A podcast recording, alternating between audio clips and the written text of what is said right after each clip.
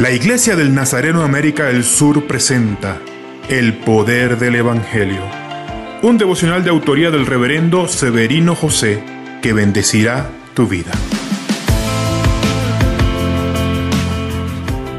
Lucas comienza en este texto una serie de 21 milagros realizados por Jesús escritos en su relato.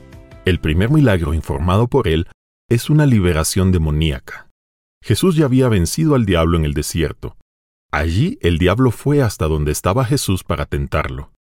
Ahora él era quien iba hasta el diablo para vencerlo. Creo que Lucas fue inspirado por el Espíritu Santo para comenzar escribiendo sobre un milagro de liberación para mostrar que Jesús tenía todo el poder en el mundo espiritual, que su batalla fue principalmente en el ámbito espiritual y para demostrar que sin liberación no existe verdaderamente una vida espiritual. No intentes curar emocionalmente a alguien o disipular a alguien sin antes asegurarte de que haya sido liberado del diablo.